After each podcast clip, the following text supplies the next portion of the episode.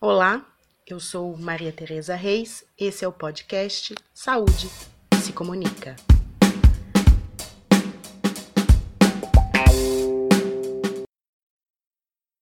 A 16ª Conferência Nacional de Saúde, oitava mais oito, organizada pelo Conselho Nacional de Saúde e realizada pelo Ministério da Saúde, acontecerá em Brasília, entre os dias 4 e 7 de agosto de 2019. O evento de participação social tem como tema Democracia e Saúde e, nesse ano, tem como eixos temáticos Saúde como Direito, Consolidação dos Princípios do SUS e Financiamento do SUS.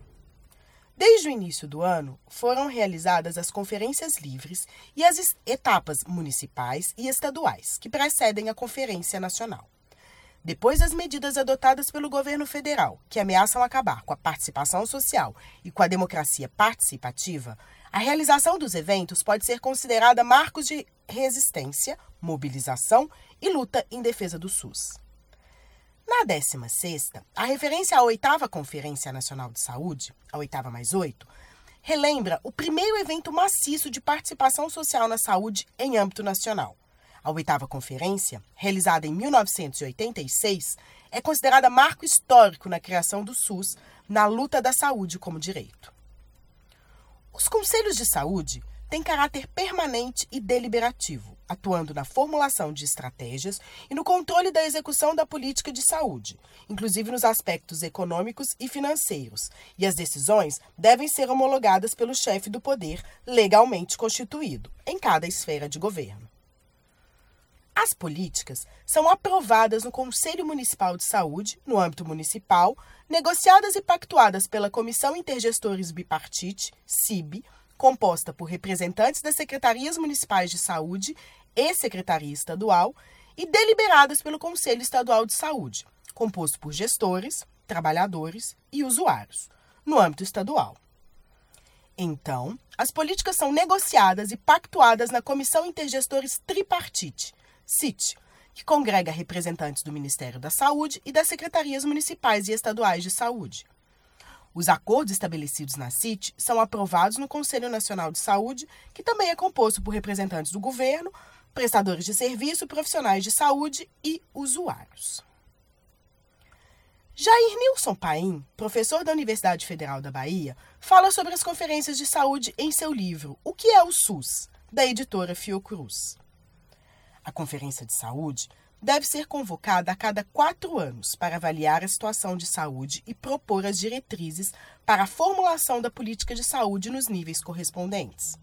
Portanto, não cabe a essa instância formular políticas, mas sim propor diretrizes para tal formulação, tendo em conta a análise da situação de saúde. Compete aos governos democraticamente eleitos formular as políticas de saúde. Saúde que se comunica. Hermínia Siliberti, assessora técnica do Conselho de Secretários Municipais de Saúde do Estado de São Paulo, COSENS SP, pontua sobre conselhos, especialmente o Conselho Estadual de Saúde de São Paulo e conferências de saúde. Hermínia destaca a importância dos princípios de equidade e democracia na participação social no SUS. Participação social no SUS tem a ver com o projeto de sociedade que eu falava, com democracia e com equidade. Se eu não não, não partilho desses princípios, dessa visão de mundo, eu vou ter um conselho diferente. Eu vou ter um conselho muito mais voltado para fazer um controle de lei de responsabilidade fiscal, da execução meramente burocrática, se o município gastou 15%, o Estado 12%, por aí afora e vou criar mecanismos nas próprias conferências de saúde, nos conselhos, de tirar esses segmentos mais vulneráveis e colocar aqueles segmentos é, historicamente mais organizados. Em cima disso, fazia a crítica à questão do controle social, em especial no Estado de São Paulo. Primeiro pontuando que a lei do Conselho do Estado de São Paulo ela é anterior ao próprio Código de Saúde do Estado de São Paulo, ou seja, o Conselho não teve a sua lei atualizada nem em 1995, quando foi feito o Código de Saúde do Estado. Esse é um ponto. Ele também não se adequou a nenhum dos mecanismos preconizados pelas resoluções do Conselho Nacional de Saúde Então a gente tem um conselho hoje que ainda tem presidente, o secretário como nato. Isso, isso gera um, uma, uma, discussão eterna de não ser paritário, porque aí você tem uma pessoa mais da gestão, os usuários colocam.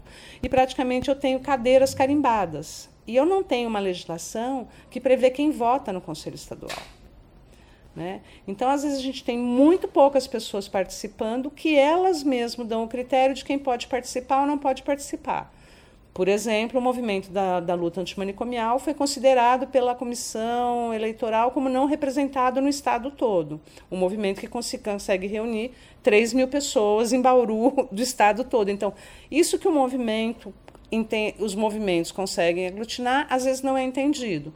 Então, hoje você vê que movimentos como o movimento por moradia, o movimento antimanicomial, o movimento negro, vários, eles não estão representados dentro do Conselho Estadual.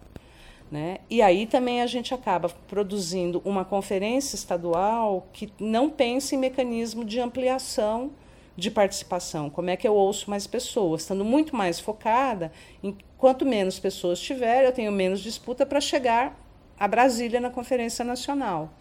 Não sei se fica claro um pouco esse mecanismo que eu coloco de que grupos privilegiados vão se privilegiando e se perpetuando e esquecendo a essência da, da participação social.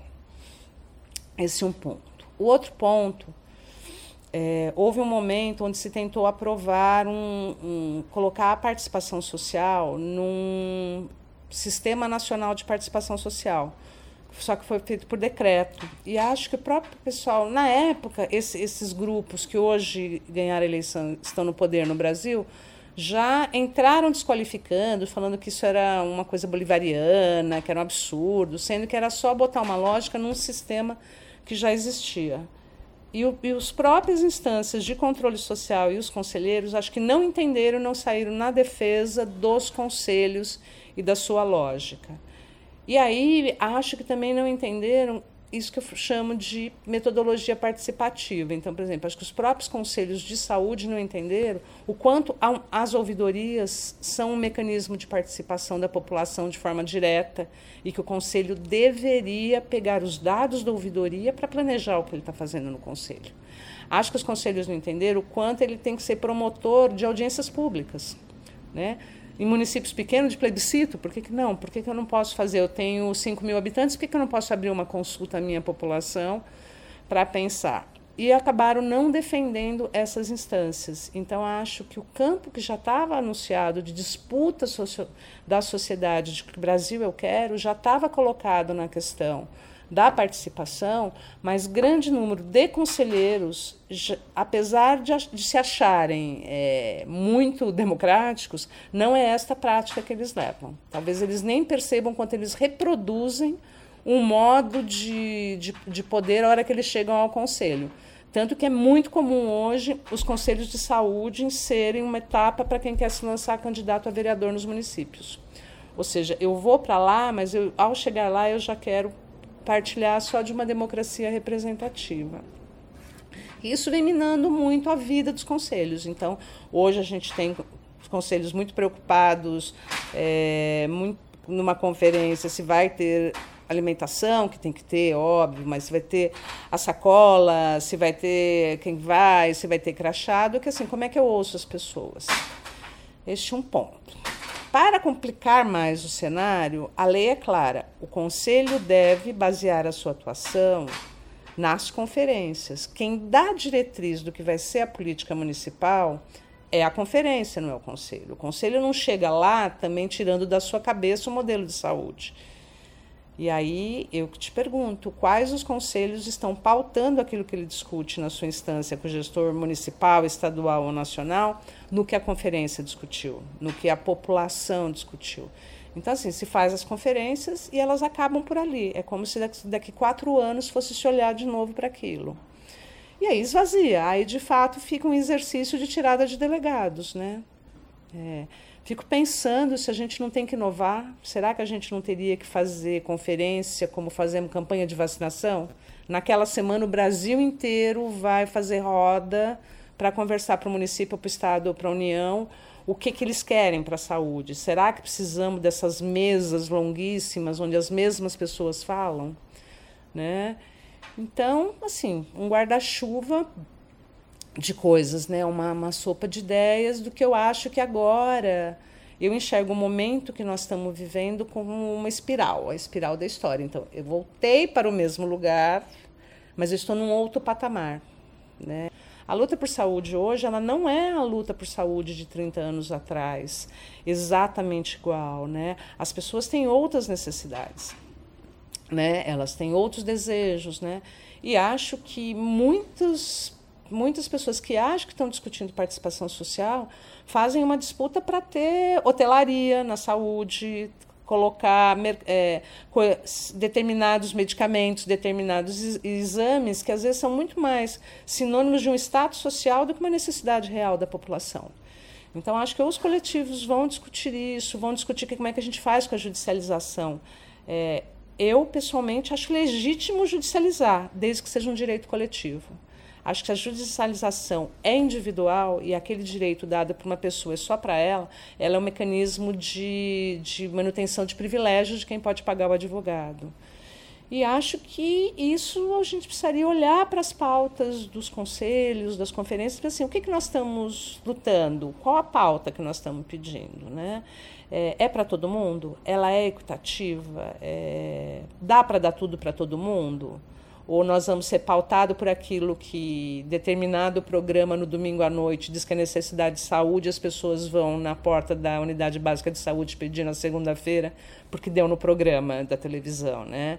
Ou vamos ser pautados agora por uma questão só do mercado, né?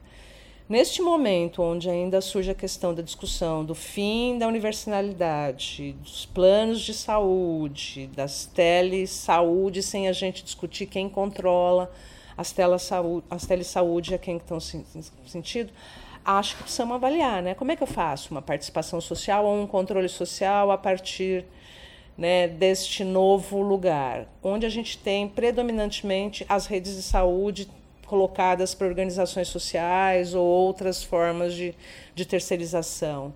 É, tem que ter o Conselho de Saúde, né, porque parece que o Conselho de Saúde ou as conferências estão falando só para a questão das unidades diretas, sendo que elas não são a maioria hoje. Né?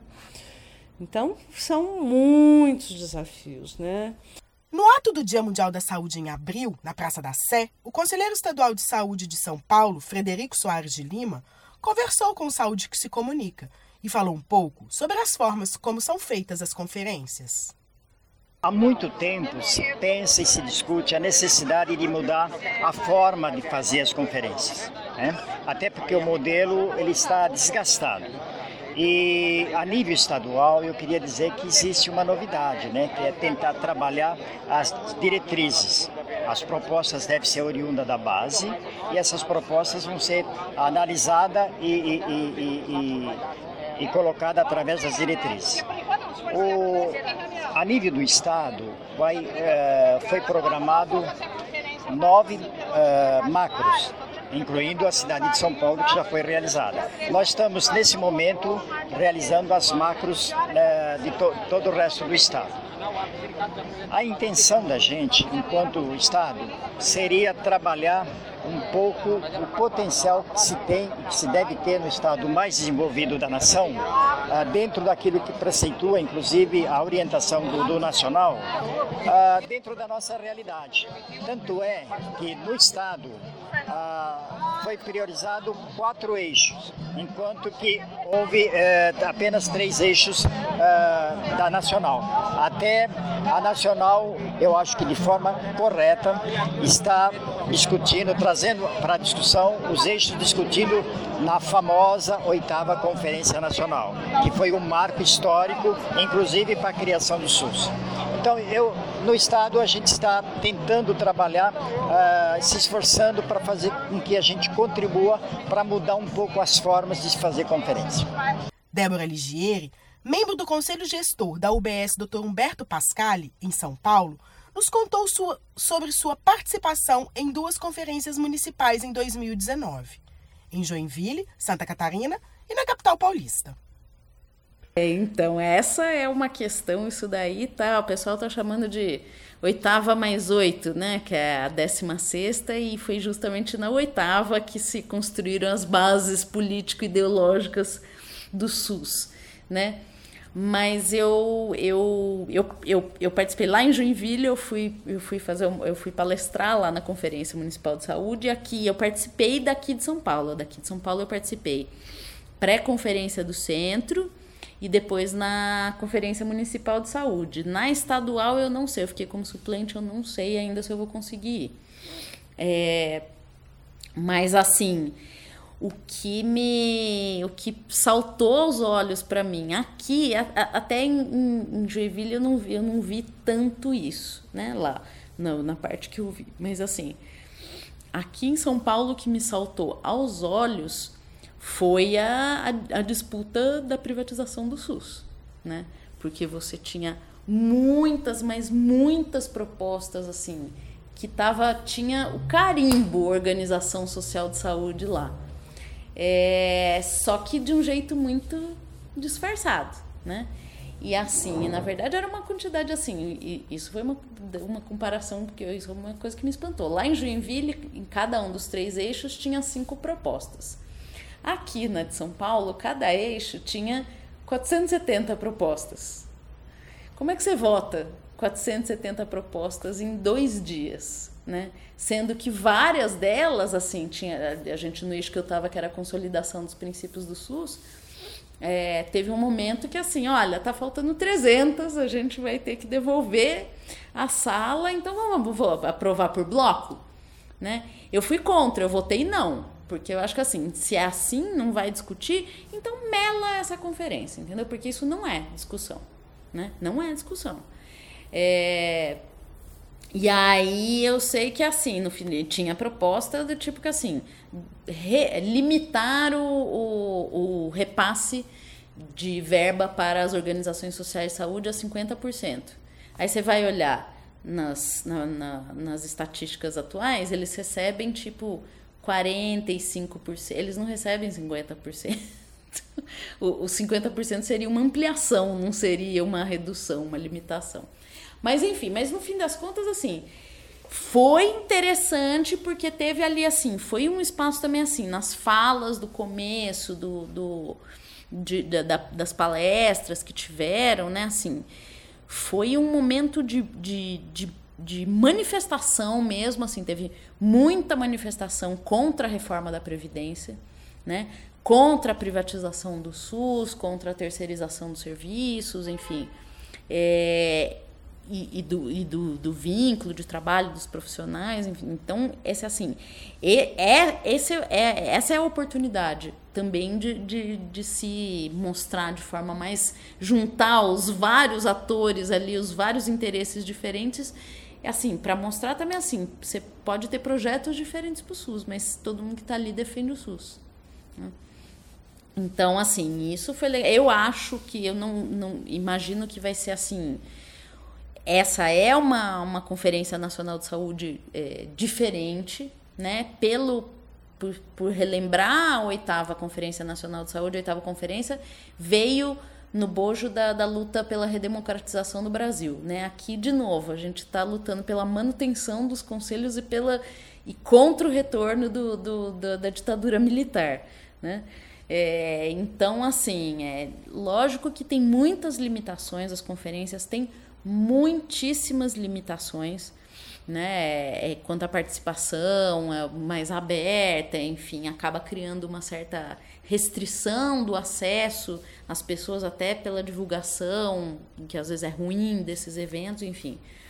É, mas ao mesmo tempo é assim é, é uma oportunidade também das pessoas é, se reunirem e, e, e até se integrando a outros movimentos, por exemplo, que está acontecendo já, o setor da saúde, da educação, que agora está tendo essa mobilização enorme né, em defesa das universidades públicas. Nós vamos mandar um recado para o Bolsonaro, mas nós vamos mandar um recado para o Dória e para o Comas, que nós somos contra a reforma da Previdência. Trabalhadores e trabalhadoras estudantes unidos na Avenida Paulista contra a reforma da Previdência e contra o corte dos recursos públicos na educação pública. Uma vaia, uma vaia muito grande para o ministro da Educação.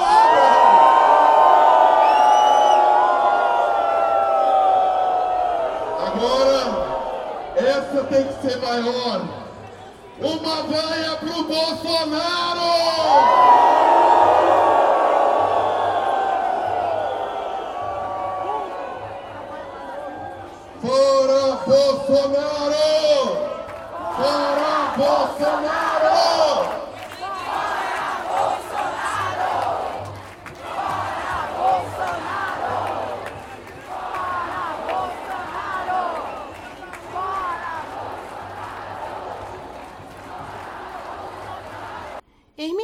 Silibetti conta um pouco da realização das conferências municipais no estado de São Paulo, a preparação para a conferência estadual e a nacional e a desarticulação do Conselho Estadual de Saúde de São Paulo com o Conselho Nacional de Saúde.